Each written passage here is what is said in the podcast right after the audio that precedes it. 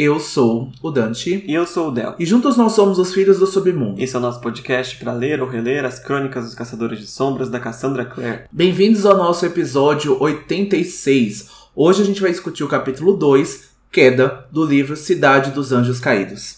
E hoje a gente está gravando no dia do lançamento de Corrente de Espinhos, conste, dia 31 de janeiro. E...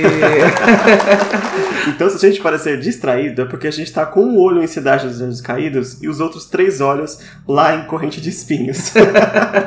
Tivemos que interromper a nossa programação aqui, a nossa leitura coletiva de Corrente de Espinhos. A gente leu cerca aí de quatro capítulos, o que dá 80 páginas no e-book, mais ou menos uns 10% do livro até então. Já estamos com muita ansiedade, já gostamos muito do que a gente viu, como que a Cassie já começou esse livro, né? Logo depois, então, dos acontecimentos de Chain of Iron, né? De Corrente de Ferro. E a gente tá muito, com muitas expectativas Acho que The Last Hours é aqui uma das nossas trilogias favoritas e eu acho que esses livros também marcam sempre períodos muito pessoais na nossa vida. Eu acho que ano passado também foi assim, eu acho que esse ano também aconteceu de calhar de vir num momento muito mais introspectivo, de um momento muito mais íntimo nosso também que tá, tem acontecido aqui. A gente falou disso na semana passada, né, no primeiro episódio, na estreia, né, da nossa quinta temporada. E as coisas a gente tá se adaptando, a gente tá se cuidando aqui como a gente pode ultimamente, mas esses livros vêm a calhar de serem aí um dos nossos portos seguros, mas também quando acontecem algumas coisas ruins, né, dentro do livro, acabam tendo um reflexo maior na gente, né? A gente só não espera chorar tanto assim no final desse livro, como a gente já tem alguma expectativa, né? Pois é, vocês vão ver a reação da gente aí conforme as semanas vão passando, a gente dá esses pequenos toques. Mas a análise vai ficar mais pra frente, né? Antes de começar, antes que a gente se esqueça também, se você está ouvindo o nosso podcast por qualquer streaming aí que seja, para um pouquinho e dá uma avaliação para o nosso podcast, dê as suas estrelinhas, dê o seu coração, dê carinha feliz, o que tiver disponível para dar, dê pra gente aí, para que a gente possa continuar subindo aí nas pesquisas dos streamings que a gente aparece. E a gente também pede para que vocês nos sigam nas nossas redes sociais, o nosso Instagram, arroba Filhos do Submundo, Twitter, arroba Filhos, underline Submundo. Vamos chegar então a mil seguidores esse ano, nos ajudem a chegar nesta meta. Vai passando aí essa corrente do bem para a família, para grupo do WhatsApp, para grupo no Telegram. Pode indicar o nosso perfil que ajuda muito a gente. E também entre no nosso Discord e no nosso grupo no Facebook para poder discutir aí com mais liberdade sobre vários assuntos dos livros e também de outras coisas mais. E é claro também, não deixem de entrar em apoia.se barra Filhos do Submundo para poder aí dar o seu apoio para a gente, para continuar crescendo o nosso projeto aí sem parar. Lembrando que os episódios da semana estão saindo na quarta-feira aí para os apoiadores, três dias de antecedência. Já fica aí sabendo de todas as fofocas com a louça lavada bonitinho na quarta-feira, porque deixar para o fim de semana não dá, né? É verdade. E a gente também vai fazer um episódio especial depois de ler Corrente de Espinhos aí. Então, assim que a gente terminar, sem spoiler, vai ter um episódio bônus com a nossa análise, com a nossa crítica, sem spoilers para os apoiadores. Então, não percam. Então não deixe de entrar no apoia.se barra Filhos do Submundo, que a partir de 10 reais você consegue entrar no clube muito exclusivo do Pandemônio, que vocês conseguem nos ajudar e receber benefícios exclusivos. E se a gente bater a nossa meta financeira, vai ter então de um a dois sorteios mensais para os apoiadores. Então a chance é bem grande aí de todo mundo conseguir ganhar algum brinde, algum livro, alguma coisa bem legal. Exato. E lembrando, quando a gente fala sem spoilers, claro que é sem spoilers só de corrente de espinhos, né? Mas a gente vai ter que falar obviamente de corrente de ferro para poder dar o contexto aí de uma review sem spoiler de corrente de espinhos. É para aqueles que querem saber aí como é que tá o livro, né, o terceiro livro antes de comprar, ou já tirar aí uma ansiedade se tá bom, se tá ruim. Vamos deixar a análise lá, talvez saia aí daqui a uns 15 dias, daqui a uns 20 dias, quando a gente acabar de ler aí com calma. Mas enfim, vamos para as mensagens de fogo dessa semana, porque a gente voltou aí, o pessoal tá animado para mandar mensagem agora. tem algumas que ficaram pro próximo episódio, porque tem bastante gente aí mandando fogo pra gente, né? É verdade. A Fernanda, que é a nossa apoiadora, ela disse que amou a volta da temporada, apesar que a segunda metade de TMI não ser a parte preferida dos livros da Cassie dela, ela está bem ansiosa para relembrar de tudo aqui com a gente. E a gente também tá muito ansioso, né, para poder rever e relembrar de muitas coisas nessas temporadas seguintes da segunda parte da Sextologia. Também teve da Viviane Silvestre, que amou estar de volta para TMI. Ela também acha que Peças Infernais é melhor escrita, né, como um todo. Os personagens são mais cativantes. Ela ama o Jen especificamente. Só que ela se conecta mais com instrumentos mortais, já que foi, nas palavras dela, a droga de ingresso no esquema de pirâmide da Cass.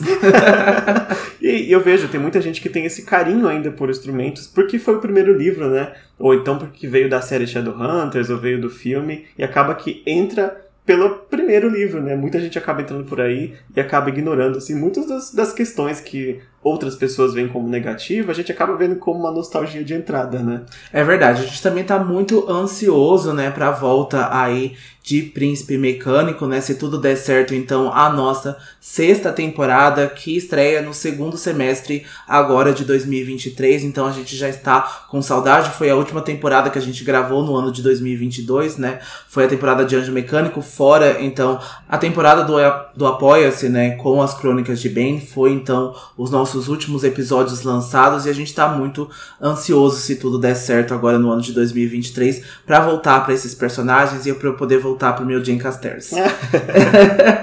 também a gente fez uma enquete na semana passada de qual seria o chip favorito de vocês aí de casal, com quem o Simon vocês torceram para que o Simon terminasse né, na primeira leitura do livro.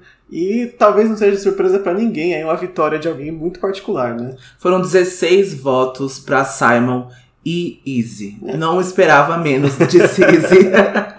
Particularmente também é então, o meu chip favorito, né? Que bom que a gente tá conseguindo ver isso nessa segunda parte da sextologia e também porque a gente tem a chance de ver mais da Isabelle, né? Que é uma personagem muito interessante, é uma excelente personagem que teve pouco destaque na primeira parte e nesse capítulo hoje ela faz aqui uma breve aparição também, mas já de novo é muito mais do que a Izzy tinha aparecido anteriormente. Então, a gente fica feliz de poder rever a personagem e falar dela mais em, em mais episódios, né? Ela foi promovida agora a protagonista. ela tem plots próprios também. Mas teve gente que votou sim. Uma pessoa votou em Simon e Maya, uma pessoa votou em Simon e Clary ainda, e duas pessoas votaram, como eu falei, em Simon solteiro. Mas um deles me falou que era porque o chip dele era o Simon com ele próprio. justo também, justo. Tirando a competição, está certíssimo. Ai, bom, vamos para os sussurros dessa semana então? Não são muitos, né? Não, não são muitos, porque foi revelada a capa oficial americana de Swordcatcher e a gente já colocou lá no nosso Discord. Então, entre no nosso Discord, como a gente tem falado anteriormente, tem sido as redes que a gente mais tem mexido, a gente tem entrado mais em contato com vocês, a gente tem conversado muito mais sobre os outros projetos da Cassie e também as crônicas dos Caçadores de Sombras. Então tá bem interessante, tá bem legal o nosso Discord. E a gente gostou muito, né, da capa, ficou bem um livro de fantasia adulta mesmo. Eu acho que essa foi a pretensão da Cassie, né? A gente não vê mais então um personagem, né, em foco, como a gente já estava muito acostumado, né, a ver essas capas das crônicas dos Caçadores de Sombras que são feitas pelo Cliff, né, que é amigo da Cassie. Eu acho que a gente já tinha uma expectativa de talvez ver o Kel, talvez ver a Lynn como protagonista, mas é uma capa muito mais chique, né? Meio voltada pro oriental, né? Vermelha, com alguns detalhes em dourado. Achei que ficou bem chique, ficou bem bonita mesmo. Ficou, eu gostei bastante também. Eu acho que, por mais que eu adore as capas do Cliff, eu acho que se ele retornasse ia dar muito a entender que é alguma sequência da, dos Shadowhunters, né? Das Crônicas dos Caçadores. Então acho que ela quis distanciar aí é o suficiente para não ver essa confusão. Apesar que eu, ri muito do pessoal que falou que é um cara chamado Swordcatcher escrevendo sobre a Cassandra Clare. o nome dela tá enorme assim no livro. Mas, né, a gente sabe como que a editora funciona, né? Quando tem algum projeto novo aí, tem uns autores, tipo o Brandon Sanderson, o Stephen King, que é um nomezão lá dele ou dela na capa, depois você vê o nome do livro. Nossa, o do Stephen King eu não consigo nem ver o nome do livro, eu só vejo Stephen King. Stephen King. É, então, tipo, o Stephen King apresenta, é a famosa carteirada, né? É Mas eu acho que é super justo, né? É uma estreia de uma série nova, né? Para um público diferente também. Então a gente sabe que ah, eles precisam chamar a atenção. Esse livro precisa se destacar nas prateleiras, né? Ele precisa se destacar em sites e quando a gente vai comprar eles eventualmente, né? Bom, e essa capa foi revelada aí no nosso período de férias, foi acho que ele é no começo de janeiro, e junto com ela saiu uma entrevista muito interessante da Cassie que a gente vai trazer para vocês neste episódio, mas no final do episódio, para que as pessoas que não querem saber nada aí sobre o livro não tenham que pular aí nossos minutos. Então, quando acabar a discussão desse capítulo, a gente vai trazer os pontos mais importantes que a Cassie trouxe aí na entrevista sobre o que ela está construindo aí. Tem algumas coisas inéditas que ela não tinha falado ainda. Mas fiquem com a gente até o final, não vai ter nenhum spoiler de Swordcatcher, foi realmente a Cassie dando mais alguns detalhes para uma revista e a gente quer abordar e já preparar vocês também para uma possível temporada de Swordcatcher quando ele sair agora, né, em setembro de 2023, talvez a gente faça em 24, tá? Então a gente ainda vai ter algumas definições de datas, a gente ainda tem algumas coisas para pesar, mas é possível que a temporada saia em 2024 e vocês já ficam a par de todas as fofoquinhas que têm saído ultimamente. É, com certeza, porque a Cassie não vai dar nenhuma informação que estrague a experiência do livro, né? Então ela faz essas coisas pra gente já ir conhecendo aí o universo que não é familiar, pra, não é familiar pra gente, né? A gente conhece muito o universo dos caçadores. Mas trazemos tudo isso aí no final, depois da discussão, porque esse capítulo de hoje do Anjos Caídos está bem pequeno, né? A gente leu, ele tinha umas 10 páginas, então a gente vai falar ali bem breve sobre o que está acontecendo aí com a Claire e o Jace, que faltou no capítulo passado, né? Mas antes de falar dos meninos, a gente ainda tem mais um sussurro do mercado das sombras, que o e-book de Corrente de Espinhos foi adiantado na Amazon para a data do dia 13 do 2 no valor de 56 reais, tá? A versão física ainda está marcada para 16 de março, se eu não me engano. Não sei se a galera Record vai adiantar ou tra- atrasar, né, a versão física do livro, mas o e-book vai estar disponível aí para compra em português no dia 13 do 2 no valor de 56 reais. A gente tá lendo a versão em inglês, a gente comprou a versão em inglês do Kindle, né, pela Amazon, mas para quem quer esperar aí a versão em português, foi adiantado e que já dá até mais um alívio, né? Ah, Porque os certeza. spoilers estão correndo solto, tem muita gente que já tá ansioso para o final, né? E ainda às vezes não conseguem ler em inglês, porque os livros da Cassie são difíceis, né? É quase uma fantasia histórica, então a gente entende essa galera que tem até um pouco de dificuldade para ler. Agora foi adiantado, que eu acho que é uma ótima notícia. Também acho, foi quase 20 dias, né, de adiantamento. Eu acho que é dia 3 ou dia 4, era perto do seu aniversário, né, que ia sair a versão da pré-venda física. Então já dá bastante adiantado aí para que a gente não fique um mês tomando spoiler da, do Twitter gringo. Mensagens dadas, recados dados, sussurros dados, vamos pro sinopse então do capítulo de hoje. O treinamento de Clary prossegue no Instituto de Nova York. Ela e Jace começam a se adaptar ao seu novo relacionamento. Jace vem se mostrando mais leve depois dos acontecimentos da Guerra Mortal, mas Clary começa a notar que ainda existem assuntos pendentes e segredos não revelados que parecem perturbá-lo. E esse capítulo começa com a Clary bem no ponto que a gente parou no episódio passado. Ela vai atender o telefone, que o Simon liga pra ela e conta todas as fofocas aí de como foi o encontro dele com a Isabelle. Claro que ele omite a questão ali da Camille, né, como ele havia prometido pra ela. E a Clary tá na sala de treinamento do Instituto de Nova York, pendurada ali nas vigas do teto, e ela tá treinando para ser caçadora de sombras, né, como deveria ter sido desde o começo, basicamente. Então agora a Clary tá correndo atrás do tempo perdido aí, tá sentindo as dificuldades de começar esse treinamento já, entre aspas, velha, né, com 16 anos de idade.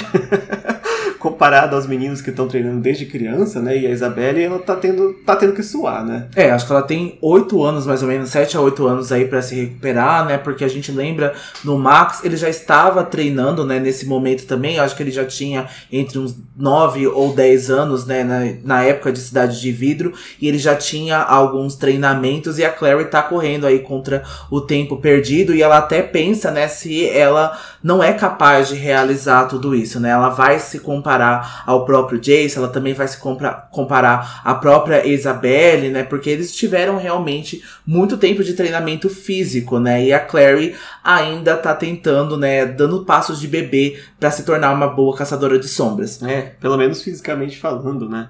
E hoje o Jace é o encarregado aí de fazer o treinamento da Clary, o que é algo que não é muito comum, mas hoje tem uma particularidade em especial que o Jace está treinando ela. Mas a gente vê ela lá em cima, né? Ela tá com uma roupinha de treino que ela até descreve como parecendo um hobby de hospital. e ela tá no, a, com o Simon no telefone, né? Então ela conversa com ele, fica ali pendurada, meio morcegando ali no teto. e a gente descobre mais tarde nesse capítulo que a Claire, inclusive, abandonou a escola mundana para se dedicar integralmente aí ao treino de caçadora de sombras, né? Uma escolha ousada e surpreende a Jocelyn ter permitido isso. Mais tarde a gente vai discutir aí a questão da Jocelyn, mas a Clary falou: agora eu sou caçadora de sombras. Errada não está. Saiu daquele inferno que é o ensino médio. Eu, se fosse ela, agarraria na primeira oportunidade de sair do ensino médio e terminar aí, né, de forma é, interna, né, nesse homeschooling, né? Então tem isso lá nos Estados Unidos, é permitido, né? É considerado por lei aí que alguns alunos podem, então, estudar de casa. E agora ela tem estudado, tem terminado aí, né, os seus últimos anos de ensino médio dentro do instituto colocando então aí contraparte também se tornar uma caçadora de sombras, aprender tudo isso, né? Eu acho que a Marise acaba servindo de tutora porque o Rod acabou falecendo, né, no último livro, então talvez eles não tenham aí achado uma pessoa para tutorar todos esses meninos até então, né? Exato, vamos lembrar que este agora é o padrão dos caçadores de sombras desde que a academia fechou, né, na época da ascensão do ciclo. Então, eles tinham uma escola que de fato eles poderiam ir, mas ela vai ficar fechada aí por um tempo, ah, em breve, né, por um bom tempo, mas eles têm que estudar em casa agora com seus tutores, com seus pais, com quem tiver mais próximo. E o caso da Clary não é diferente, já que a Jocelyn, obviamente, não, não está apta para ensinar nada agora, né? Então sobrou pra Maurice e a Maurice aceitou até com uma certa é, dedicação, né? Ela aceitou receber a Clary, apesar de tudo, apesar da Jocelyn, as coisas da Cidade de Vidro. É, eu acho que bom, né? Porque eu acho que deu pra definir, eu acho que assim, elas não são melhores amigas, eu acho que a Maurice não vai ser uma tutora em que a Clary, né, se espelha e se agarre tanto assim. Eu acho que até quando a gente vê ao final de Instrumentos Mortais, as duas têm pouquíssima interação juntas, mas eu acho que ela serve aqui como esse papel de tutora, né? Então, líder do instituto também. E agora com o Rod fora dessa equação, né, é o que sobra. Então a gente não vê o Robert também assumindo nada, o Robert fica muito mais pra Idris também, mas a Clary vai passar brevemente aí que ela tem sido tutorada por todo mundo que tem vindo no instituto, né? Depois vai vir o Kadir também, que é um personagem que é introduzido neste livro também, depois ele vai aparecer nos outros livros recorrente, né, como personagem recorrente. Então a Clary já vai falando brevemente sobre eles. Exato. Mas agora ela tá no telefone porque o Simon tá passando as fofocas, né? E você é o quê? Fofoqueira! Já pelo telefone, a Clary percebe que o Simon não estava exatamente bem, né? Mas ele estava disfarçando ali, tentando, né, falar somente sobre os relacionamentos, né? Não comentando nada sobre a Camille, como o Del falou, né? Porque ele já tinha, então, prometido para ela que ele não falaria nada. E a Clary tá tentando convencer o Simon a resolver logo essa situação com a Isabelle e a Maia, né? Como a gente já falou anteriormente, o casamento da Jocelyn com o Luke está bem próximo, né? A data está se aproximando e aí o Simon foi convidado e essas duas meninas também, então para não gerar nenhuma torta de climão dentro desse casamento, né? Então eles querem resolver logo essa situação, mas o Simon tá muito desentendido desses relacionamentos, ele ainda é muito inexperiente. Ele falou que não comentou nada com a Isabelle sobre exclusividade de relacionamento porque ele achou que não precisava.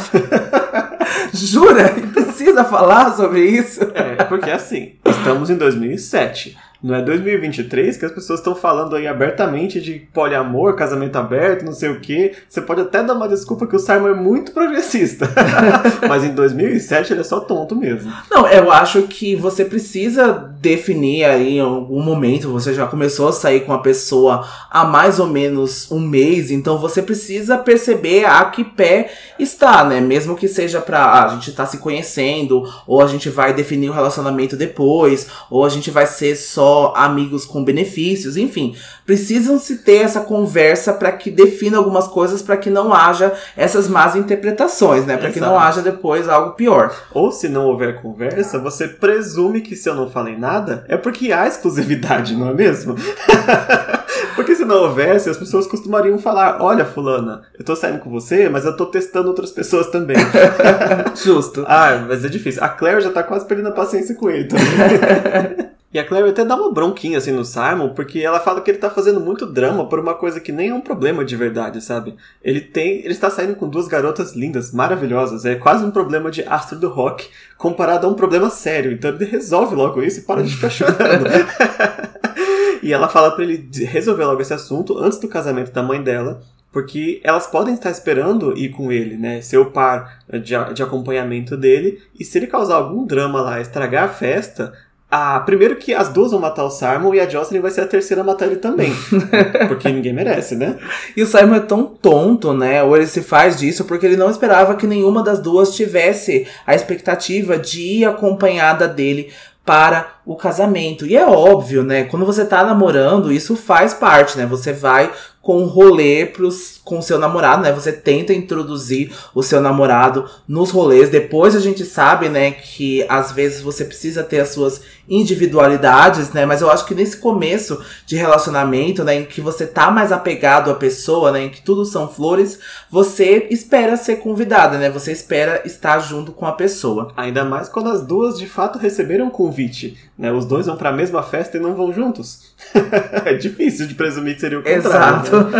Mas a gente precisa lembrar que a Clary ainda está em cima dessa viga, ela ainda está treinando, né, os saltos. E ela até fala, né, se o Jace vê ela conversando no telefone, vai matar ela, né, porque ela tá matando esse tempo aí em cima da viga, conversando com o Simon. Ela vai se despedir, né, porque eles prometeram se ver no dia seguinte no ensaio da banda dele, que mudou de nome de novo. que sempre continua assim, né? Continua nessa mesma coisa, nunca muda. É, mas agora a gente vai ter mais da banda, né? Vai ter algumas mais cenas com os membros da banda aí nesse livro. É um ponto que pode ser positivo para muita gente. Eu gosto em partes, assim. Eu prefiro que eu, eu, gosto mais daquelas cenas que a gente vai ter é, no apartamento aí, que vamos ter breve, do que com a banda em si. Uhum. Mas é legal eles aparecerem aqui nesse começo, porque vai rolar muita coisa aqui relacionada à banda, né, nesse livro. É verdade, a gente tem a introdução de um personagem novo já no próximo episódio, né? Já no terceiro episódio a gente vai conhecer um personagem novo que foi apenas mencionado em Cidade das Cinzas, eu acho. Eu acho que na Cidade de Vidro ele acabou nem sendo mencionado, então a gente vai deixar essa surpresa para chegar na semana que vem. Exato. Mas, de novo, né, falando sobre o treinamento da Clary, como a gente falou, a Marisa é a principal responsável aí, como líder do instituto, ela tem que acolher quem está precisando de treino. E, além dela, outros membros aí do conclave de Nova York também fazem parte aí do treinamento da Clary, não só dela, mas dos outros meninos da Isabelle também, né, porque eles ainda continuam fazendo seus treinamentos normalmente. E um membro de destaque aí que é citado por nome pela primeira vez no livro é o Kadir Safar, que como o Dante falou, é um personagem que a partir de agora começa a aparecer com muito mais frequência aí, e ele vai aparecer durante outras séries. E eu confesso para vocês que é um personagem que eu tinha esquecido dele. Porque, como eu não terminei é, Artifício das Trevas até o terceiro livro, onde ele também faz suas aparições lá, eu só tinha visto ele aqui e para mim ele passou assim como personagem terciário, sabe? E aí quando eu fui reler sobre ele, eu falei: caramba, esse personagem tá em todo lugar. Quase como eu senti com a Lily Chen, sabe? A Lily eu lembrava dela, mas eu não lembrava que ela aparecia tanto. E o Kadir é a mesma coisa. Ele aparece em muito, muitos lugares, muitas séries aqui, e fala, olha o Kadir de novo. E o Kadir, ele é irmão do caçador de sombras Malik Safar, que a gente conheceu lá em Cidade das Cinzas. O Malik, ele foi um caçador que tentou impedir o Jace de fugir do instituto e acabou sendo atacado pela Madeline também já falecida, né? E depois o Malik acabou morrendo no navio do Valentim, também em Cidade das Cinzas. Já o Kadir, a partir daqui, passa a ser aí um dos maiores aliados da Marise enquanto ela está encarregada aqui do Instituto, né? Como a gente falou, o Robert não está inteiramente aí dedicado ao Instituto de Nova York, ele está fazendo muitas coisas em Idris agora, com a criação aí do novo conselho, ele está ajudando por lá. Então a Marisa está aqui, entre aspas, sozinha, mas o Kadir acaba se tornando aí o segundo no comando dela. Pelo que eu entendo, ele também vira uma espécie de confidente, né? Fica amigo muito próximo dela nesse período. É, vamos lembrar que a Marise ainda está de luto pela perda do filho, faz menos de um mês que o Max faleceu, e todos eles estão lidando com isso de várias formas, né? Então, ele vem sendo aí muito é muito útil para Marise, não só como caçador de sombras, mas como amigo também. É, e é bem legal você ter falado então desse novo conselho, porque né, quando a gente começa esse livro, não há nenhum inquisidor e nenhum cônsul, né? Então eles estão ali tentando resolver todas essas questões políticas com esse novo conselho, mas em breve vai ter alguma votação, vai ter alguma eleição, então para esses dois cargos, né? Então eles já estão falando sobre isso e já tá gerando alguma treta ali, como é costumeiro a Clave sempre tretar com eles mesmos, né? Principalmente porque a gente descobre já neste capítulo o motivo de nem a Marise e nem o Kadir estarem aqui no Instituto treinando a Clary, né? Logo menos a gente vai descobrir que estão começando a aparecer aí corpos de caçadores de sombras assassinados. Ou seja, no meio deste, desta confusão aí, dessa transição de governo, estão começando assassinatos de caçadores de sombras e que estão aparecendo aí com o rosto desfigurado. Começa aí um murder mystery Sherlock, Sherlockiano aqui pro nosso livro, que parece aquela coisa tipo, nossa, teve um e depois começa a ter mais. E a gente vai ficando, o que, que está acontecendo? E esse plot vai ser aí central durante o quarto livro. Então a Clave está com muitas coisas nas mãos para ainda ter essa, essa coisa, né, este evento de assassinatos é, ocorrendo nesse período. É, nunca dá boa coisa, né? A gente viu isso em Cidade das Cinzas também, quando o Valentim começou a matar os submundanos, né? Era então para as invocações que ele fazia, então talvez tenha alguma coisa similar aqui, esteja alguma coisa acontecendo, porque a gente já falou que os vilões desse livro, em parte, né, pelo, pelo menos na primeira parte desse livro, são quase que invisíveis, estão fazendo as coisas por debaixo dos panos e a gente começa a ver isso, né, quando esses caçadores de sombras começam a ser assassinados e começam a aparecer desfigurados como você acabou de falar. Exato. Mais sobre os assassinatos nos próximos capítulos. Porque agora o Jace voltou, como a Clary muito bem previu. E ele volta vestido aí com a tradicional roupa preta dos caçadores de sombras, em que eles ficam mais belos que as viúvas dos seus inimigos, como ele já dizia. e a Clary tem um comentário muito bonitinho assim, que ela percebe que o cabelo dele deu uma leve escurecida no tom de loiro, e ela fica feliz de já conhecer o suficiente para perceber uma mudança tão pequena na aparência dele, né? Com três meses e meio, quase quatro, ela já consegue ver essas mudancinhas de tom aí. É, é bem bacana, né? É bem bacana, né? Porque dá essa sensação de normalidade, né? E de rotina. Eles estão quase que em paz até agora, né? A gente vê um comportamento do Jace muito mais leve, né? Como a gente anunciou na sinopse desse capítulo, né? Ele tá muito mais aberto com a Clary, muito mais carinhoso com ela ela. Tem algumas coisas acontecendo internamente com o Jace, mas a gente vai falar, né, mais pra frente sobre isso. Mas eles estão em paz, então é gostoso essa sensação de normalidade. Não vai durar muito tempo, né? mas é gostoso que a Clary já veja essas diferenças no Jace e eu acho bem bonitinho, assim, a relação dos dois. E eu gostaria que eles tivessem paz. É. A paz vai vir, mas vai, vai demorar ser, um pouquinho. Vai demorar um pouco. e o treino dessa noite dela é saltos, né? é por isso que ela tá nas vigas tão alto ali. E a gente sabe que o Jace é a melhor pessoa para ensinar isso, né? Com o famoso poder de grilo dele aí que a gente viu lá em Cidade das Cinzas. Exatamente, né? O Jace é muito habilidoso para desviar, para pular na parede e para principalmente aterrizar com essa segurança, né? Toda que a Clary já sempre falou disso pra gente. E a Clary vai pensar, vai dizer pra gente que ela cai parecendo um tatuzinho se embolando no chão, né? Um tatu bola. E que às vezes ela se questiona, né? Se ela não estava começando esse treino tarde demais e se o dom, né, que concedeu a habilidade para os dois não foi completamente distribuído, né? Igualmente. E que o Jace acabou ficando muito mais habilidoso em forças físicas, né, em habilidades físicas angelicais e ela acabou tendo o poder das runas. E de certo não, não tá tão infundado esse pensamento, né? Não o Jace tá. acabou pegando aí a parte mais grilo, né? Acabou pegando essa parte mais habilidosa na hora da, da fiscalidade, né? É, e eu acho que eu até já falei sobre isso em outros episódios, né? Mas esse aqui é o motivo da, desta versão da Clary ser a minha favorita, a, diferente das versões de live action.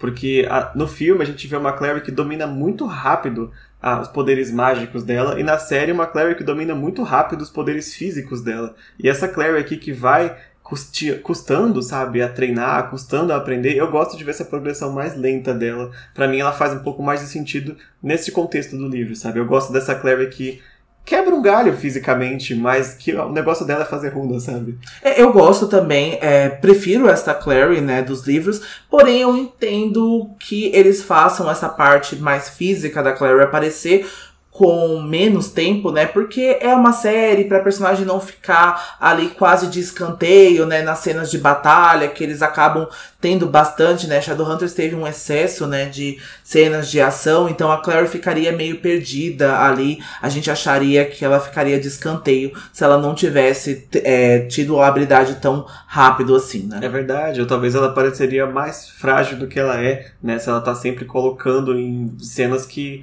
que ela não pode fazer nada, né? Mas o livro acaba que economiza aí nas cenas de ação da Clary, e quando ela tem, ela se vira, né? Ela corre, ela grita, ela joga o negócio na boca do bicho e é isso aí. Mas quem está tranquilizando ela agora é o Jace, né? A respeito sobre esses saltos. O Jace vai dizer que o Alec também teve um começo difícil, mesmo que ele tivesse bem menos idade do que a Clary nessa época. E aqui é engraçado que o Jace fala: Eu nunca tive dificuldade. Eu sempre fui muito bom no que eu faço. Os outros sim, não acontece comigo. É verdade. Humil- humildade eu não preciso nem falar, porque esparece no meu rosto. Mas mesmo com dificuldade, a Clary não desiste, né? Ela salta lá de cima da viga e aterrissa até graciosamente em cima de uma corda, né? E nessa brincadeira aí, barra treino, o Jace vai lá e corta a corda que ela cai em cima e faz ela cair em cima dele aí numa clássica cena de comédia romântica. Os dois ficam ali um sobre o outro no tatame da sala do, do instituto, né, de treinamento. E a Clary fica ali muito aliviada de poder finalmente ter o corpo dele próximo, né, sem sentir nada negativo, né, sem aquela ideia de, nossa, ele é meu irmão, não posso me aproximar, tal. E agora tá esse peso da revelação do irmão saiu das costas deles e tá bem claro, né? Eles estão bem mais leves por causa disso. Finalmente, e pra nós também, pra poder ler isso, né? É, o cheiro de atração e tesão tá saindo até das páginas, né? A gente tá vendo isso acontecer aqui, né? E até a Claire vai pensar, porque, de novo, eles estão pensando sobre isso, né? Agora é uma possibilidade, eles estão conhecendo o corpo um do outro, eles estão próximos, estão ficando mais íntimos ali, né? Então, cada oportunidade que eles têm ali pra estar próximo, eles vão aproveitar, obviamente, né? É, com certeza. Eu acho que a Cassie trabalha muito bem isso. Eu acho que com o respeito que precisava, né? Porque eles são personagens menores, então tem aquela co... menores de idade, né? Eu digo. Então aquela coisa muito inocente ainda, né? Muito de adolescente, de ah, o, o calor da proximidade, até quando isso eventualmente acontecer, ela trata com uma forma muito bacana. Eu acho muito legal essa, esse tratamento aqui da série. E falando sobre proximidade e agora o Jace vivo e bem, o capítulo vai lembrar a gente da cena com o anjo Raziel e o Jace, né? O conhecimento geral era que o anjo havia apenas curado o Jace dos ferimentos causados pelo Valentim, né? Porque o Valentim então matou o Jace no final de Cidade de Vidro, né? Como a gente mesmo lembra, mas ninguém além da Clary e do próprio Jace sabia que ele tinha sido ressuscitado pelo anjo Raziel, né? Eles ficaram tão chocados com essa enormidade da situação que eles concordaram em manter aquilo em segredo entre os dois, né? Porque imagina o caos que se instauraria, né? Sabendo que o Raziel não só foi invocado, mas como ele trouxe o Jace de volta à vida e que o pedido que a Clary fez, né? Principalmente, a gente já falou disso, né? Anteriormente, a gente já até discutiu com alguns de vocês, a gente já conversou, né? Com a Viviane e com os outros ouvintes também, que a Clary, ao invés de pedir qualquer outra coisa, ela pediu justamente, né? Trazer o Jace de volta e a gente já, já conversou sobre isso, né? O caos que isso instauraria para todo mundo. Nossa, imagina a Cláudia sabendo disso, ia ser caos total mesmo. Mas vamos ver aí se vai dar bom ou vai dar ruim manter este segredo, né? Porque consequências vêm, né? Nenhuma vida vai ou volta sem criar consequências em nenhuma história, né? Exato, seja ela em necromancia, como a própria senhora Dark tentou lá, né, em Anjo Mecânico, né, ou seja, aqui também com o anjo Raziel. Então a gente vai ver então esses termos, né, em que o Jace foi trazido de volta à vida e quais consequências vão se ter sobre isso. E a gente já pode adiantar, né, até para as pessoas que já leram, já sabem o que aconteceu. Me surpreendeu muito essa trama que a Cassie trouxe a respeito da ressurreição do Jace, me deixou bem impressionado com isso e eu acho que é uma das ligações mais bem feitas que ela fez para começar essa segunda parte da cistologia e a gente vê isso, né, dentre os três próximos livros. Ah, é verdade, também é, é o que salva para mim esse livro, sabe? Este plot aí é, me impede de dizer que esse livro é ruim para mim de qualquer forma. Basicamente é isso. Bom, mas enquanto eles estão ali um em cima do outro, quem entra na sala de treino é a Isabelle. Ela acabou de retornar do encontro com o Simon e ela já fica: o que vocês estão fazendo aqui, sabe? Vocês queriam privacidade e estão na sala de treinamento que é pública? O Jace ele não se incomoda, mas a Clary fica claramente envergonhada, né, de ser pego naquela situação, por mais que eles não estivessem fazendo nada demais, né, por favor. E a Isabelle vem trazendo aí luvas de veludo novas, luvas vermelhas, né, que ela comprou lá numa loja chamada Trash and Vaudeville, que é uma loja que existe de verdade aí em Nova York, muito famosa por vender é, itens de, de roupas e acessórios da estética punk desde a época que punk era popular, ou seja, desde os anos 70 a loja continua aberta e funcionando aí, vendendo coisinhas punk pra galera, nossa galeria do rock de Nova York. É, exatamente, né? Tá, então, uma foto para os apoiadores com o guia visual, duas fotos na verdade dessa loja, então a gente foi procurar, né, então a respeito dela, então para quem tiver interesse em conhecer e ver essa moda do punk, porque o rock ainda vive Olá, nação roqueira. Fala, nação roqueira! Como já dizia o meme. Então a gente vai aqui ver que a Isabelle comprou essas luvas e ela tá tentando fazer inveja aí pra Clary e pro Jace que ela tem esse item novo.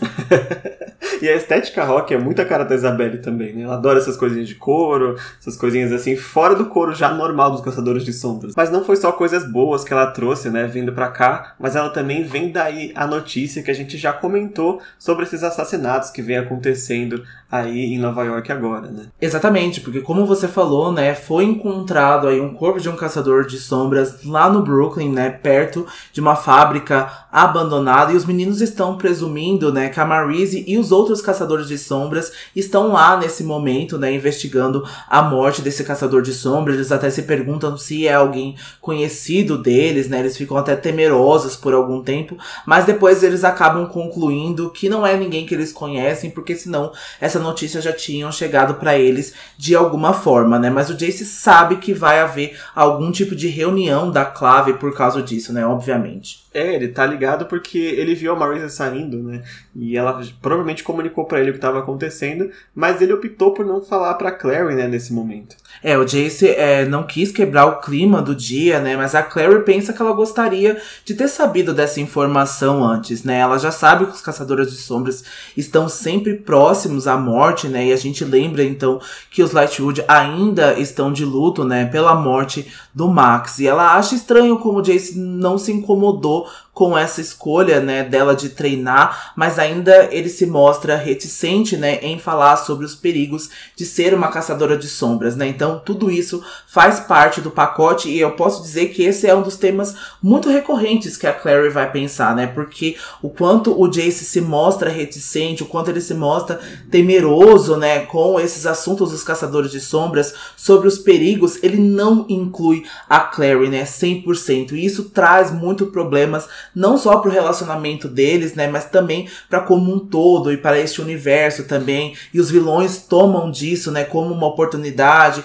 para poder tomar algumas ações, para poder tomar algumas atitudes, né? É, é bem complicado. É, o Jace fica com essa coisa meio super protetora aí com a Clary, né, para que ela não entre em perigo, ainda mais agora que ela tá aprendendo a lutar e tal. E a gente vai ter essa experiência aí ou até já teve com alguns outros caçadores de sombras que são um casal, né, e lutam juntos, e tem essa questão da, da confiança plena, né? Sei lá, Charlotte e Henry é um exemplo, que eles vão para o combate juntos, né? Por mais que eles temam a vida um do outro, pela vida um do outro, não tem esse negócio de evitar que o outro entra em perigo porque é impossível, né, sendo um caçador de sombras. É algo que o Jace e a Clary vão ter que aprender aí nessa, durante essa trilogia como um todo, eu acredito. É, eu confesso que essa é uma das partes que eu menos gosto do livro e eu menos gosto do comportamento do Jace. Tudo bem, eu entendo que esse comportamento todo vem da vivência dele, né, a respeito da vida e da morte, da criação do Valentim. Eu respeito muito isso, eu, eu entendo muito essas coisas, mas eu não gosto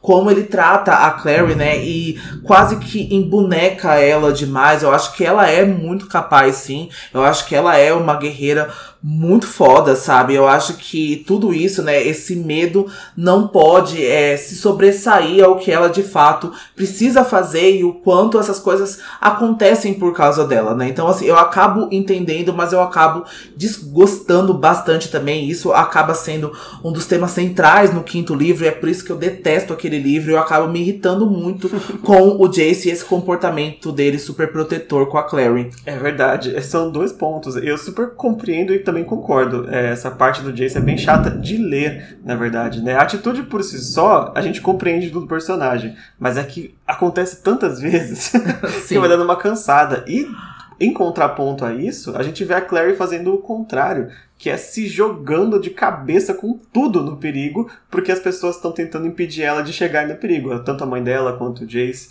Então, basicamente, o quinto livro é isso: é a Clary muito imprudente e o Jace muito superprotetor.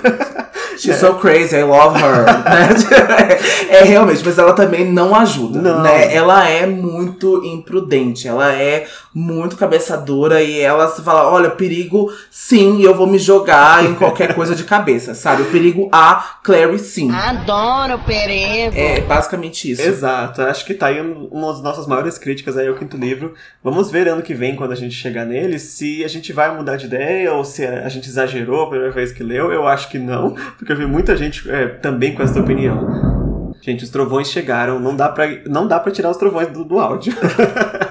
Bom, mas enfim, nos adiantamos, né? Por enquanto, tá aqui esse começo desse. E a Clary se incomodando, né? Poxa, eu queria ter sabido também. Afinal, sou uma caçadora de sombras agora em tempo integral, né? Até larguei a escola para isso. então ela realmente quer saber, eu acho que ela tem razão nesse ponto, né? Então ela se afasta um, um segundo ali para tirar a roupa de treino dela. E quando ela volta, o Jace e a Isabelle já mudaram de assunto. E agora estão falando aí sobre o encontro que a Isabelle teve com o Simon, né? E o Jace claramente Jace já tá zombando ali, porque ele achou que a ideia de encontro do Simon era levar a Isabelle pra ass assistir jogando WoW com os amigos, né? World of Warcraft. eu ia adorar um encontro desse, pra falar a verdade. Olha, eu não ia não, tá? Encontro é realmente para ter um encontro, jogar é para jogar, gente, pelo amor de Deus. Eu vejo vários LOLzeiros aí que deixa as namoradas assim, sabe? Descanteio para ficar jogando LOL. Pelo amor de Deus, gente, você não vai beijar a boneca, entendeu? Deixa para você jogar em outro momento e vai vai aproveitar as outras coisas da vida também. Oh, mas chama pra jogar junto, né? Chama pra jogar junto, exatamente. Faz o duo aí na bot lane e manda bala. Exatamente. A gente é jogador também, mas a, a, nossa hora de ser casalzinho é a hora de ser casalzinho e a hora de jogar videogame é a hora de jogar videogame. Tanto que a Claire vai pensar, tipo, eu sou um dos amigos nerds do Simon que joga World of Warcraft, sabe? Então, assim, com a Isabelle em restaurante e com a Clary jogada de WoW. É isso.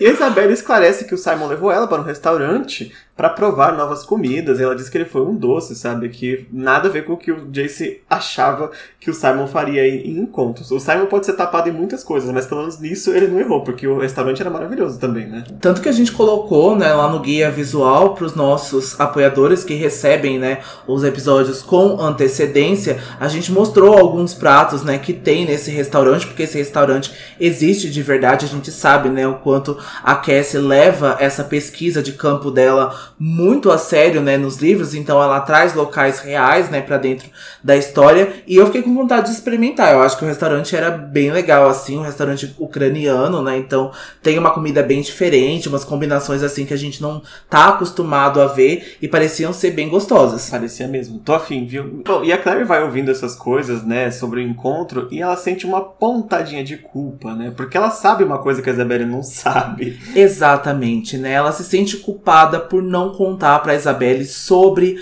a Maia. E o problema vai acontecer quando a Clary diz que o Simon falou com ela há pouco tempo atrás, né, dizendo que o encontro foi muito divertido e a Isabelle vai na hora mudar de expressão quando ela percebe que o Simon já tinha falado com a Clary antes de falar com ela. E uma das últimas coisas que a Isabelle falou com ele é: você me liga primeiro. Você não fala com ninguém depois disso. E o, e o Simon justamente fez o quê? Ligou para a Clary. Ai. E isso vai deixar a Isabelle putaça e com certa razão, né? Com certeza, né? A primeira coisa, assim, da mesma noite, sabe? Uma, duas horas depois, ela percebe que já foi quebrada a confiança dela. E olha que ela nem sabe do chifre que ela tomou, coitada. Exatamente. Por isso, a Isabelle acaba dizendo, né, para todo mundo que eles não têm algo permanente e que o Simon é só uma brincadeira, né, por enquanto. Já muda completamente o comportamento, né, o que ela tinha dito anteriormente. Isso é um mecanismo de defesa da Isabelle de dizer, olha, não estou me importando tanto assim, sabe? Eu que defino essa relação, mas eu acho que ela sai daqui a pouco, né, da sala de treinamento com uma pulga atrás da orelha, né, principalmente depois que a Clary pergunta né, se ela e o Simon conversaram sobre exclusividade, né, conversaram sobre definir o relacionamento.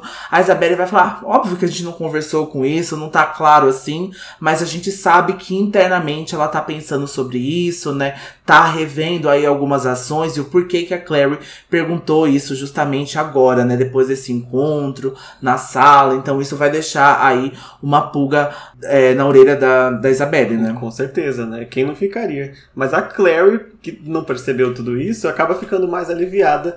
Porque ela pensa, tá, eles não estão nada de exclusividade, a Isabelle não quer nada sério com ele, então talvez esteja tudo bem. Aí ele tá com as duas ao mesmo tempo, né? Mas ela errou feio. errou bem rude. Mas agora a Clary percebe que é hora dela ir embora, porque ela tem hora de fato marcada com a mãe dela para sair do instituto, né? E o capítulo vai dar um pequeno flashback pra gente aí de como foi o tratamento da Jocelyn quando a Clary deu essa notícia aí que ela queria treinar, né? porque a mãe dela bateu o pé porque ela passou a vida inteira para deixar a Clary longe, né, dos caçadores de sombras para proteger a Clary dessa vida de violência, né? E uma vida muito isolacionista nas palavras da Jocelyn. A gente tem que lembrar que quando um caçador de sombras é exilado ou tá fora da clave, se a Clary fosse entrar para ser treinada, ela nunca mais poderia ver a mãe, né? Isso a gente vê lá em Anjo Mecânico também. Eu esqueci com qual personagem que a gente trata esse assunto, mas aconteceria com a Clary também se não fosse a Guerra Mortal, né? Porque agora que houve a guerra e tá havendo aí um novo conselho, algumas leis estão começando a ser modificadas ou estão suspensas enquanto eles não decidem o que fazer, e só por isso a Claire pode treinar e ainda voltar para casa e ver a mãe dela, que é de certa forma uma exilada, né? Uma auto-exilada, mas ainda assim uma exilada. É, nesse relacionamento, né, isolacionista, a gente vê o Will, né, que acabou sendo afastado, né, dos pais dele, acabou sendo afastado do Edmund Herondale por conta é, que eles acabou se exilando, né? Então, lá no país de Gales. E de certa forma, a Jocelyn tem razão quanto a isso, né? Ela se mostra muito justa, né? De pensar sobre isso. E é tão conturbado que o Luke é uma pessoa do submundo, né? Um ser do submundo que vai fazer parte do conselho daqui a pouco, né? Que tem aí quase que uma cadeira confirmada já. Acho que isso já não é quase nenhum spoiler, né? Falar sobre isso. Então é uma relação meio conturbada, porque o Luke vai estar diretamente ligado às leis da clave, né? E também está próximo da Jocelyn, que é uma exilada da clave, né? Então precisa ter uma nova configuração, né? Nisso tudo. É, pelo menos por enquanto eles dão pra lidar com esse assunto desse jeito, né? E é com esse argumento que a Clary consegue convencer a Jocelyn a permitir que ela treine, né? E ela até fala um pouco rude assim, mas porque ela ficou irritada com a mãe, e ela diz que a clave não é a mesma dos tempos que a Jocelyn era mais jovem, né? Que as coisas mudaram. Eu não sei o quanto ela está certa.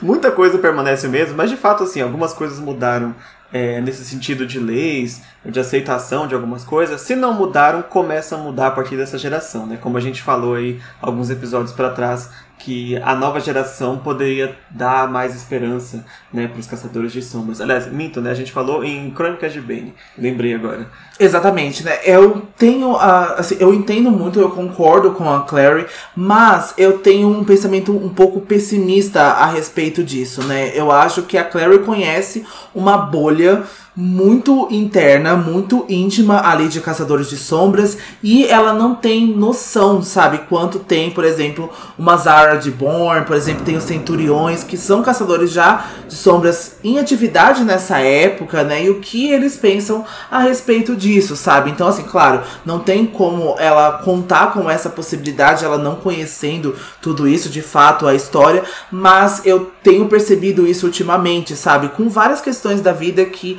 às vezes a gente acaba tendo uma bolha social, uma bolha política muito interna, muito respectiva nossa, e quando a gente vê algumas outras atitudes das outras pessoas, a gente acaba se surpreendendo delas não pensarem exatamente como a gente estava pensando, sabe? Exato, a Clary acho que vai ter esse choque sim aí em alguns livros futuros de que as coisas não são tão boas como ela acha que é. Mas agora ela acha que é, e assim, você caçadora mãe, por favor.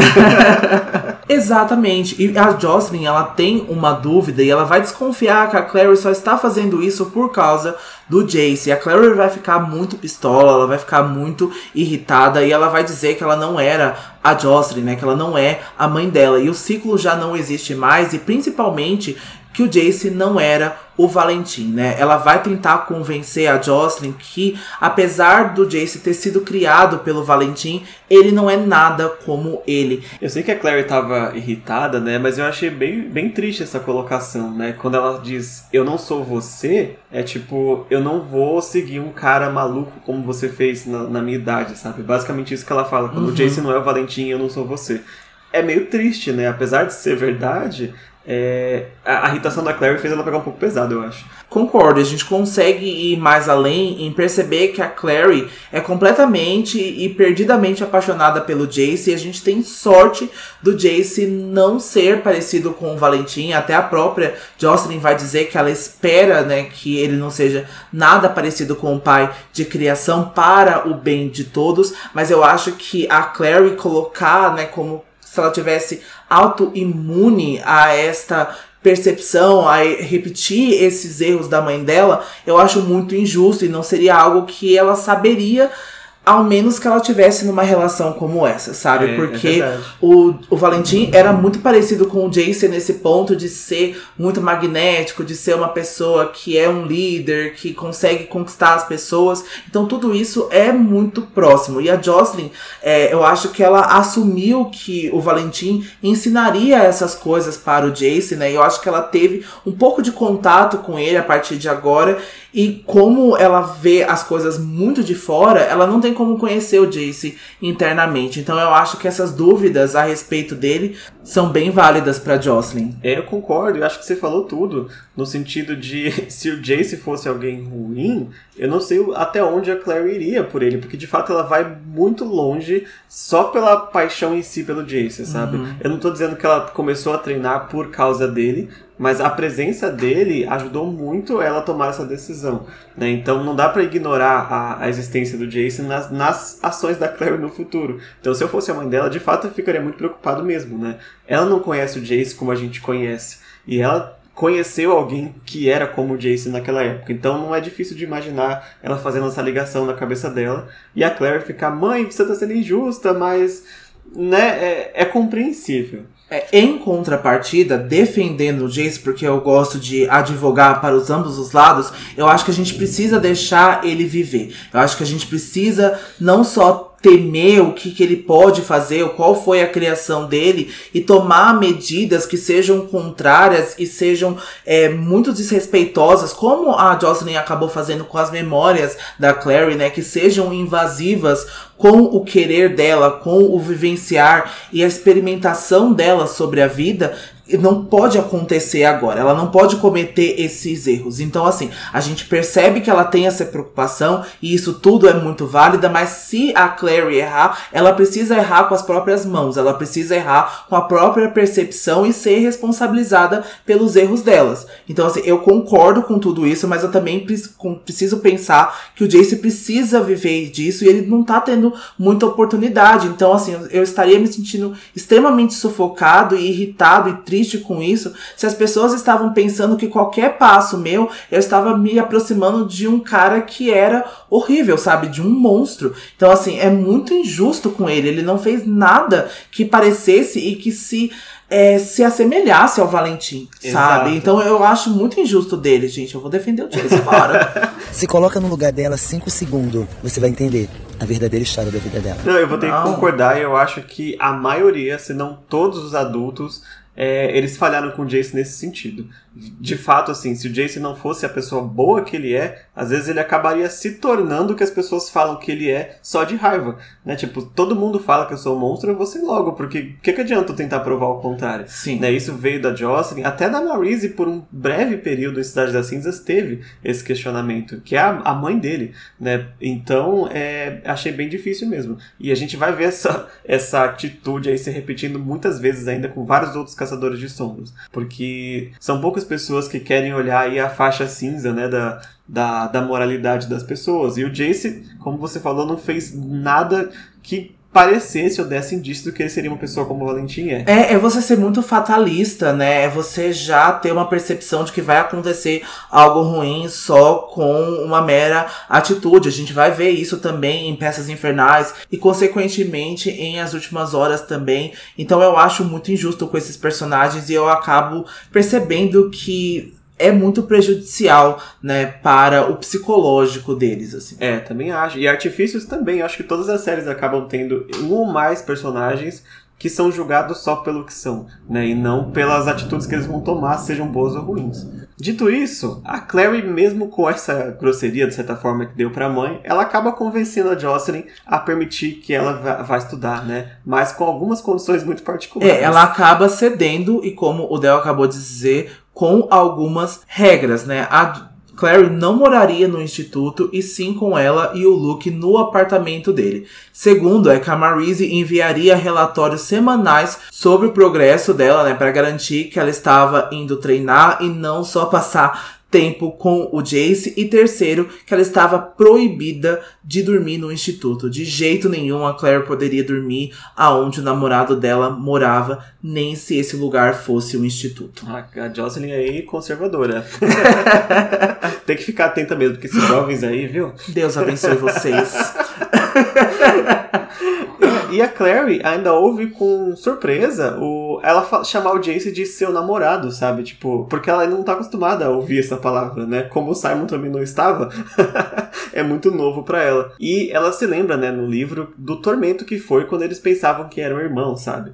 E agora já faz seis semanas que ela descobriu que não é irmã dele, mesmo assim, ela ainda tá aí tendo pequenas surpresas aí do, do romance que vem nascendo e de identificar ele como namorado agora. Então o capítulo volta pro presente e a Clary está se despedindo ali do Jace, né? Ela decide ir embora porque já tá tarde, ela não pode dormir aqui, como a gente acabou de falar. E enquanto eles estão se encaminhando para aquele elevador, né, que tem no Instituto de Nova York, ela vai pensando em como o instituto está vazio agora. Basicamente só estão a Clary, o Jace e a Isabelle no instituto nesse momento.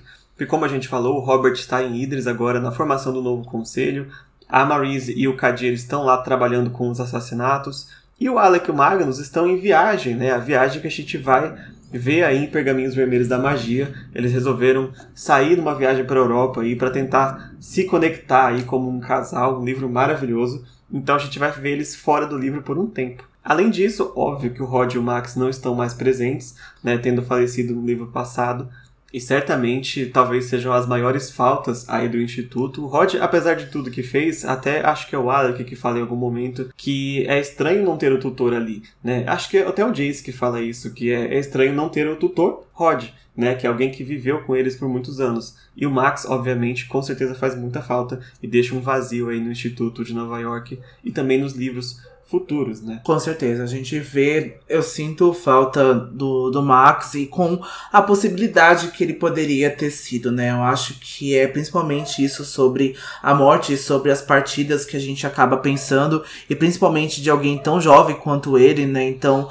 a gente sempre acaba pensando ele, talvez, o que, que seria ele, por exemplo, em Artifícios das Trevas, que ele talvez teria a mesma idade de algum dos Blackthorns, então se ele poderia ser amigo deles, então a gente vai criando algumas possibilidadezinhas, né, infelizmente, que são muito dolorosas pra gente, né? Então, a morte dele, como a gente falou, acaba sendo muito significativa aqui pra gente e acho que é uma das coisas meio insuperáveis ainda e ter a presença dele, esse luto, né, do personagem dele tão forte no começo desse livro, remete a gente a isso, né? A Cassie tem trabalhado muito sobre isso ao longo dos livros, sobre o luto, né, e, e para cada personagem em como atinge, né, cada um deles de forma muito particular e a gente acaba vendo isso sempre nos livros dela como um tema recorrente, né? É verdade. Infelizmente, como a, a própria Clary falou, a morte está muito próxima, né, dos Caçadores de Sombras.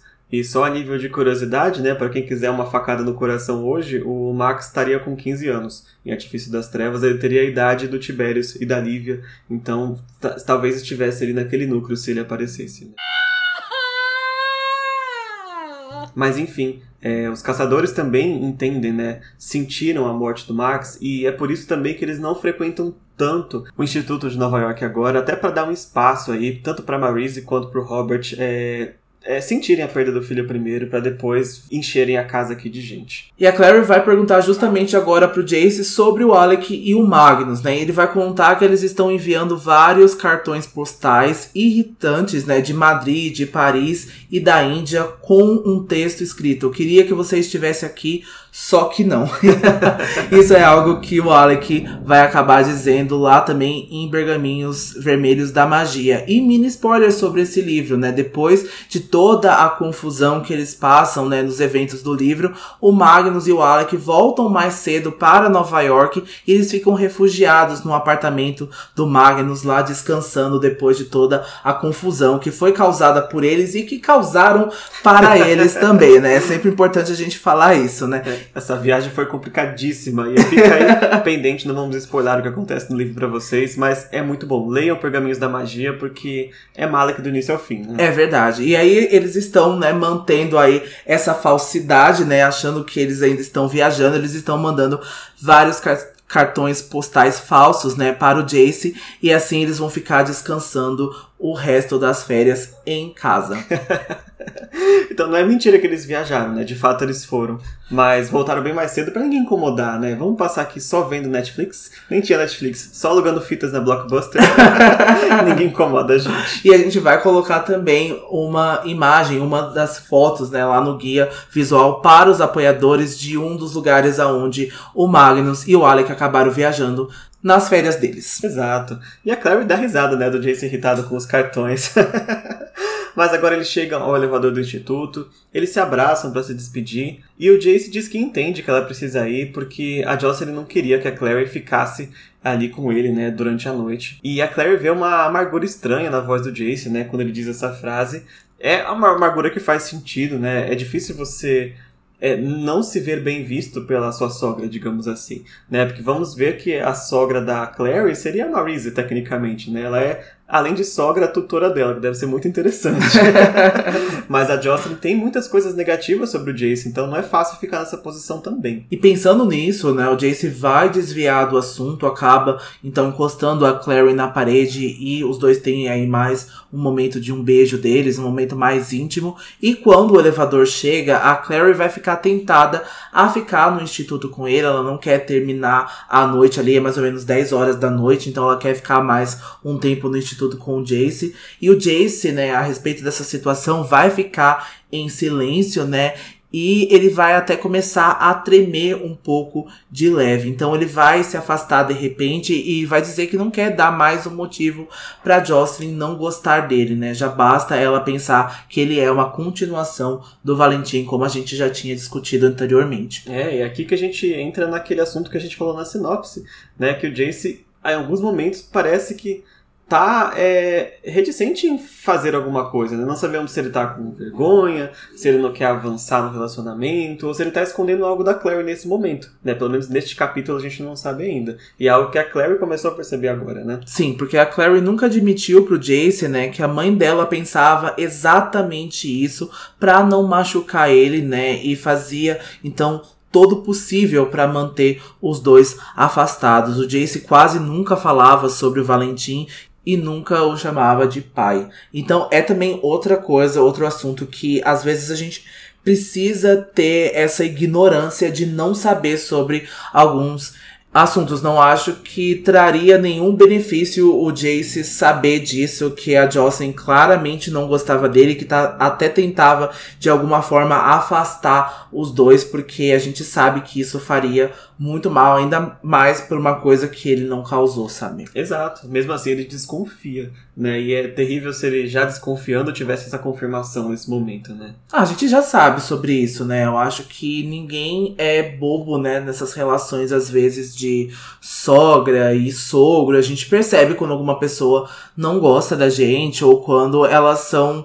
É, obrigadas a lidar com a gente, né? Por conveniência, porque não pode mudar. Então a gente acaba vendo esse tema muito mais recorrente, assim, do que a gente espera ver, né? É, e é recíproco, né? Porque o Jace, mesmo quando a Jocelyn poderia ser a mãe dele, ele não queria muita aproximação com ela também, sabe? Ele não considerava tanto ela como mãe como a Clary considerava. Então é, é um relacionamento complicado, né? Que tá aí nesse ponto que é só ligado pela Clary, né? E os dois vão ter que se aguentar por causa da Clary. Bom, enfim, a Clary vai embora, né? E antes de dela de fato sair, ela tá dentro do elevador já. O Jace diz para Clary que a ama, talvez até mais do que deveria. E antes que ela pudesse responder, a porta do elevador se fecha e lá dentro ela fica encarando os detalhes de Anjo Raziel que tem dentro do elevador, né? E o livro fala que parece que a imagem do anjo está em todo lugar no instituto, né? Ou seja, ele está olhando tudo. A presença dele é imensa sobre os caçadores de sombras. E ninguém ouve quando a Clary fala para si própria no elevador que também amava o Jace. Talvez significando aí que a presença dos caçadores de sombras, da lei, do dever pode ser algo que começa a ser um empecilho nesse relacionamento agora que eles não são mais irmãos? Outra coisa apareça para atrapalhá-los? Quem sabe? Cassandra não escreve nada de graça, né? Assim a gente termina então a discussão do capítulo 2, Queda. Sobre instrumentos mortais, por hoje é isso. E agora a gente vai trazer aí a entrevista que a Cassie deu para a Paste Magazine quando ela fez a revelação da capa aí de Swordcatcher. Lembrando que quem quiser a entrevista completa, ela está traduzida em português lá no site do Idris Brasil, como todas as informações aí importantes que a Cassie traz aí, o Idris está sempre traduzindo. E a Cassie volta a dizer que enquanto ela escrevia ou escreve as crônicas dos Caçadores de Sombras, a primeira coisa que vem na mente dela é da história, a respeito da história, são os personagens, né? Mas em Swordcatcher, pela primeira vez, o local de Castellane e os personagens nasceram ao mesmo tempo na cabeça dela, né? E a gente volta a falar que a Cassie já escreve sobre essa história, já está na mente dela mais ou menos há 15 anos. Eu fui rever umas entrevistas dela que ela deu na época de Rainha Eduarda da Escuridão, né? Quando ela revelou a capa, ela acabou conversando com uma booktuber gringa lá fora e ela disse que já estava com esse planejamento de Swordcatcher há 15 anos atrás. Ela já tinha aí algumas ideias, mas ela parou de escrever esse livro, essa história, para se concentrar em As Crônicas dos Caçadores de Sombras. É, ou seja, já nasceu quase junto aí com Jace e nasceu Kel.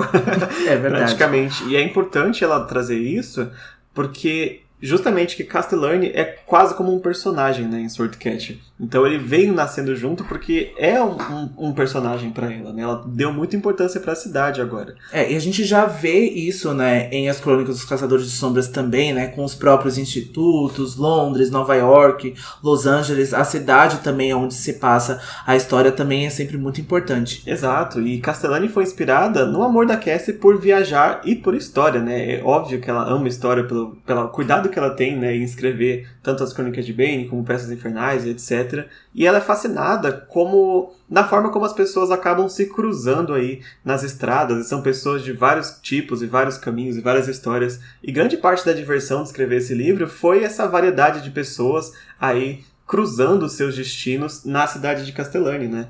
E ela diz também que a cidade é uma cidade de extremos. Ao mesmo tempo que tem festas glamourosas e palácios, tem execuções sangrentas em público, tem assassinatos políticos, tem a pobreza.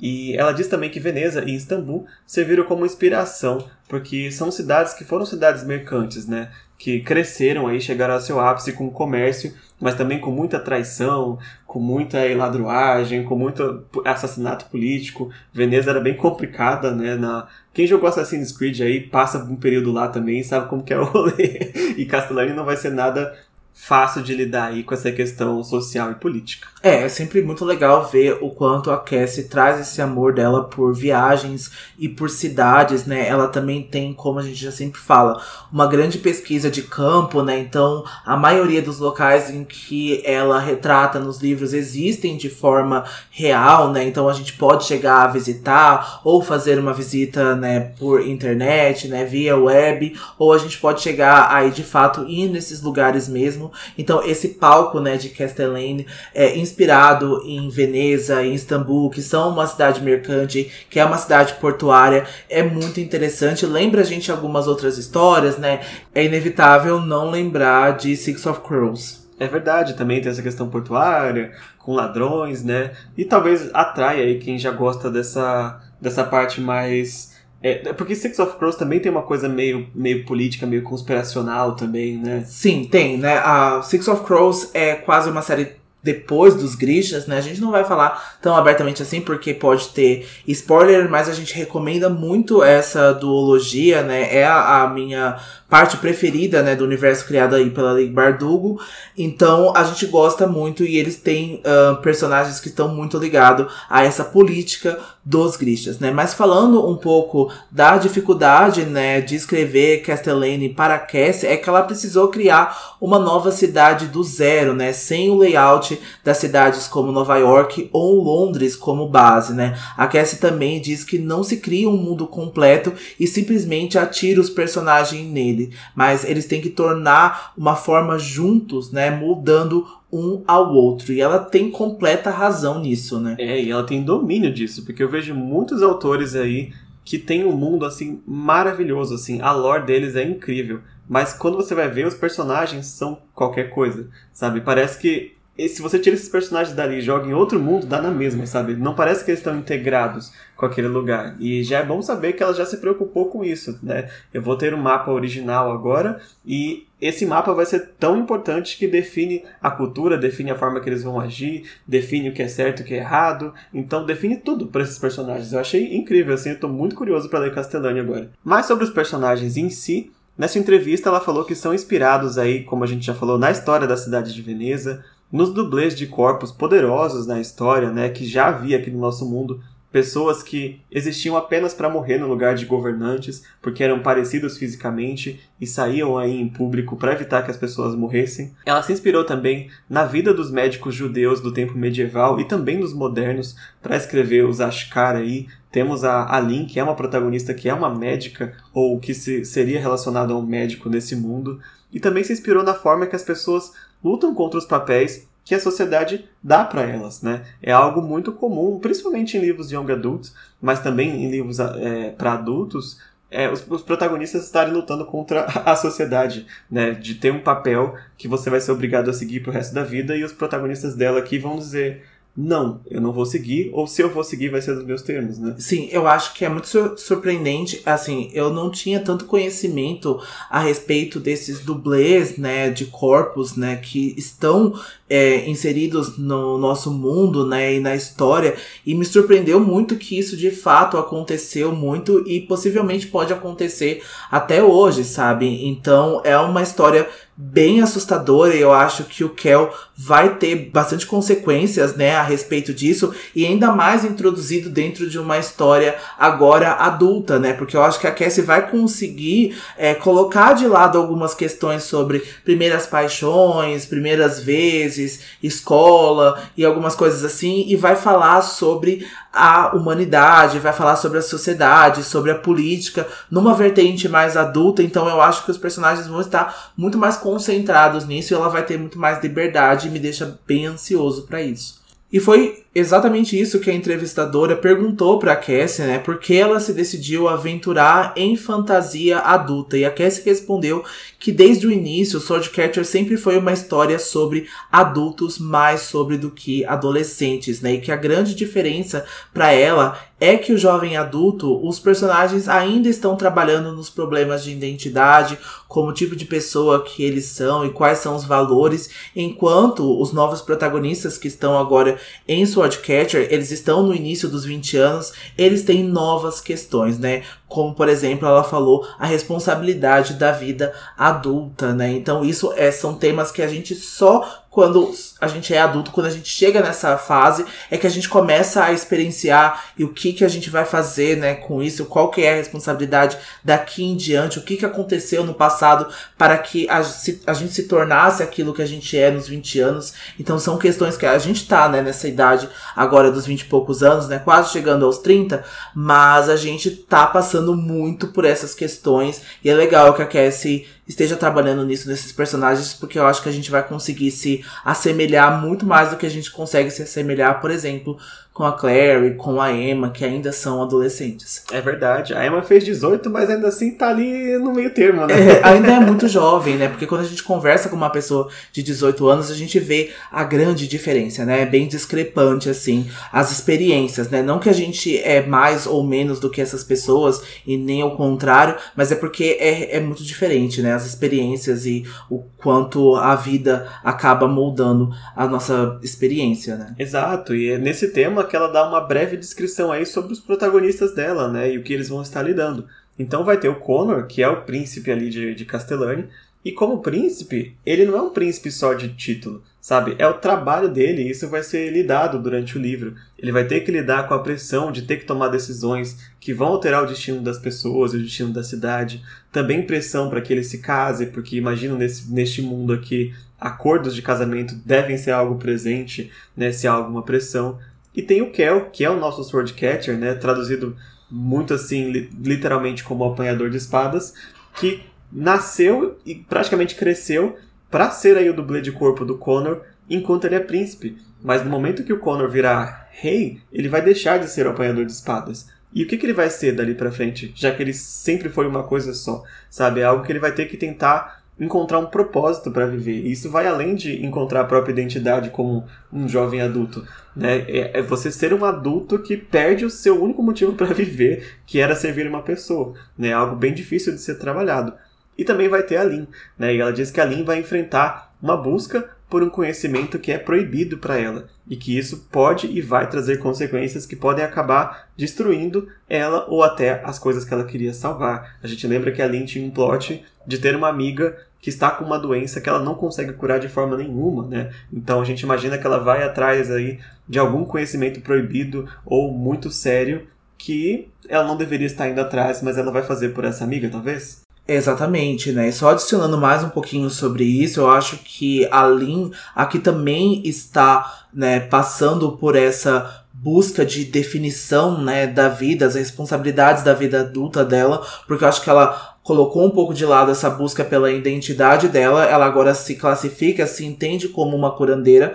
Talvez eu acredito que seja uma excelente curandeira e ela não consegue achar a cura para alguém próximo dela. Então eu acho que ela se sente responsável por isso e às vezes ela pode até acabar se achando insuficiente por não conseguir achar essa cura para essa amiga e ela vai então se colocar em perigo, né? Isso vai trazer consequências para ela muito grandes. Então eu acho que isso também é mais um dos termos né, que a Cassandra colocou aqui nessa busca né, de se responsabilizar pela sua vida adulta e do que, que vai ser adiante para você. Exato, então quando ela traz o tema adulto, vai mais além de cenas quentes e vai mais além de violência, né? Mas também na temática do livro será algo que talvez um adulto esteja mais preocupado. Não que o adolescente não possa ler, né? Mas a gente, quando tá adulto e lê esse tipo de tema, certamente ele bate diferente porque a gente ou está vivendo ou conhece alguém que viveu vários desses temas também. Né? E outra coisa que eu gostei muito foi ela ter falado sobre o príncipe Connor, né? Que ele não ser só um príncipe de título, porque a gente tá muito acostumado a ler fantasia é, jovem adulta, né? Young adult, e a gente vê um monte de personagens que são adolescentes de 16, 17 anos que tem uma facilidade para subir no trono que é muito fácil, assim, sabe? Eles não enfrentam quase nada para subir e a, a, partir do momento em que eles estão lá, todos os problemas são resolvidos e eles não enfrentam nenhuma dificuldade, né, ao, ao alcançar esse objetivo. Então, eu acho que é muito legal a gente ter uma nova vertente um respiro mais criativo a respeito dessa história também, sabe? Eu tenho quase certeza que isso vai acontecer com a Cassie. É, eu torço para que sim. E você lembrou bem. Eu vi muito né, Young Adult, às vezes. Não, às vezes não é que seja muito fácil, mas é que o problema não é necessariamente estar no trono, né? Muitas vezes quando tem um príncipe, normalmente é um príncipe, mas tem princesas também. O maior problema dele é o rei e a rainha, né? Uhum. Coisa de você ser adolescente é seu pai, sua mãe, seu tio Sim. que te torna paciência, é. né? E é super ok, sabe? Para aquela, para aquele personagem é um grande problema, é. porque às vezes o rei é um lixo, sabe? Você Sim. tem que assumir o lugar dele.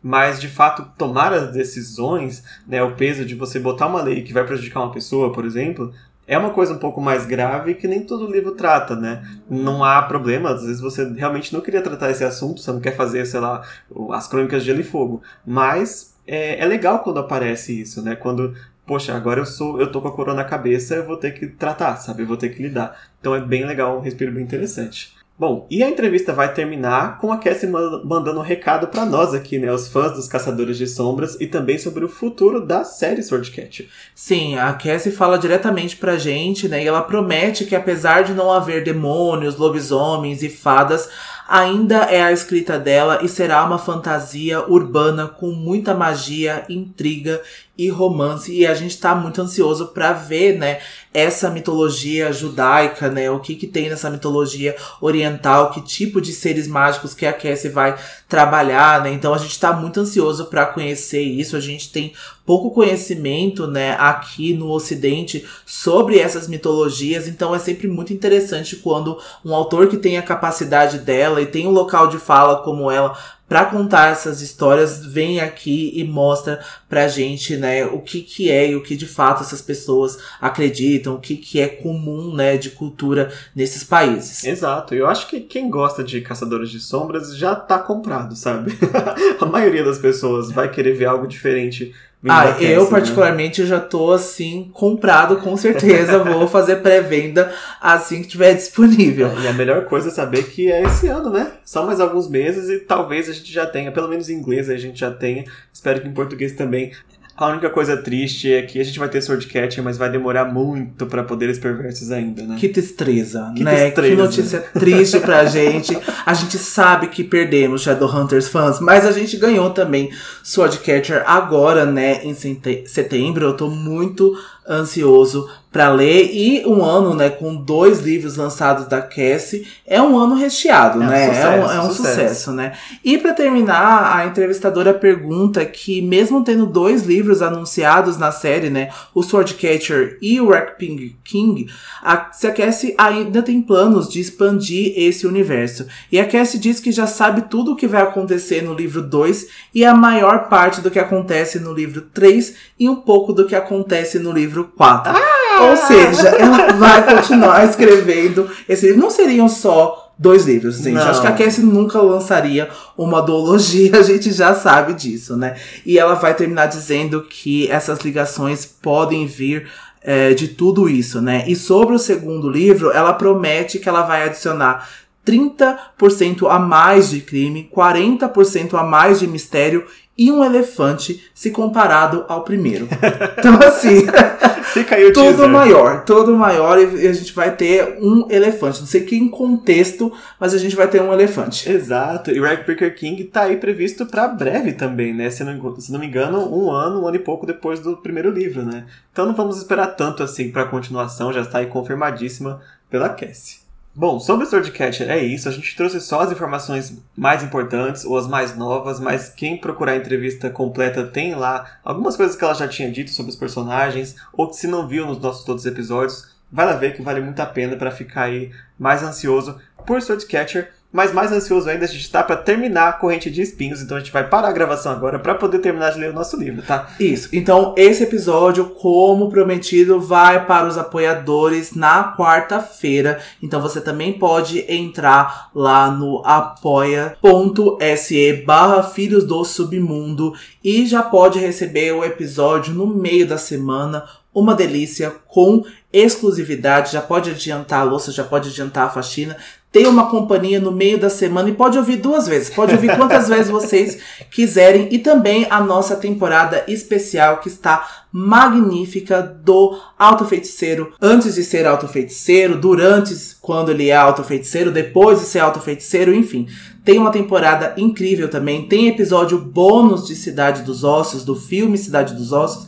Vai sair também a nossa crítica e análise de Corrente de Espinhos assim que a gente terminar de ler o livro, sem spoiler então, assim, gente, tem muita coisa, tem posts especiais. Deem essa oportunidade de conhecer esse trabalho nosso, né? De nos ajudar com esse projeto, para vocês conhecerem outras coisas também e a gente sempre ter. Lembrando, vocês sempre ganham, vocês podem então nos ajudar a chegar na nossa meta financeira e essa meta depois vai resultar então sorteio para vocês e mais episódios bônus e mais projetos com essa qualidade que a gente sempre faz. Exatamente. Eu super recomendo para quem é já é apoiador, ainda não teve tempo de ouvir, os episódios é, 5, 6 e 7, né, a trilogia do Hotel do Morte, eles são muito bons para complementar aqui essa temporada, porque trata aí da questão vampírica, e também o episódio 3, Vampiros, Bolinhos e Edmund Herondale, que é um episódio bem especial aí na época de Peças Infernais, um pouquinho antes, que a gente vai ter aí mais algum, alguns detalhes aí sobre a Camille Belcourt, né, que está sendo muito presente aí nesse livro. Então eles ajudam muito a complementar a nossa discussão, a gente vai fazer essa referência porque, né, a gente tem a temporada pronta, então se ela está pronta a gente pode falar dela. É isso, a gente espera vocês na semana que vem com a discussão do capítulo 3 de Cidade dos Anjos Caídos, sete vezes. Até lá, não se esqueçam. Todas, todas as histórias, histórias são verdadeiras. verdadeiras. Tchau. Tchau.